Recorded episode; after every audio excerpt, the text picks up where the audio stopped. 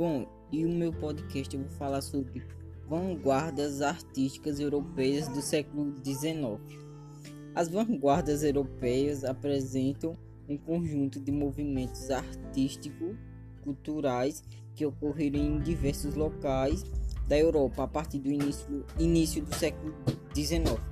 As vanguardas artísticas europeias que se destacam foram o fauvismo, cubismo, futurismo, dadaísmo e surrealismo.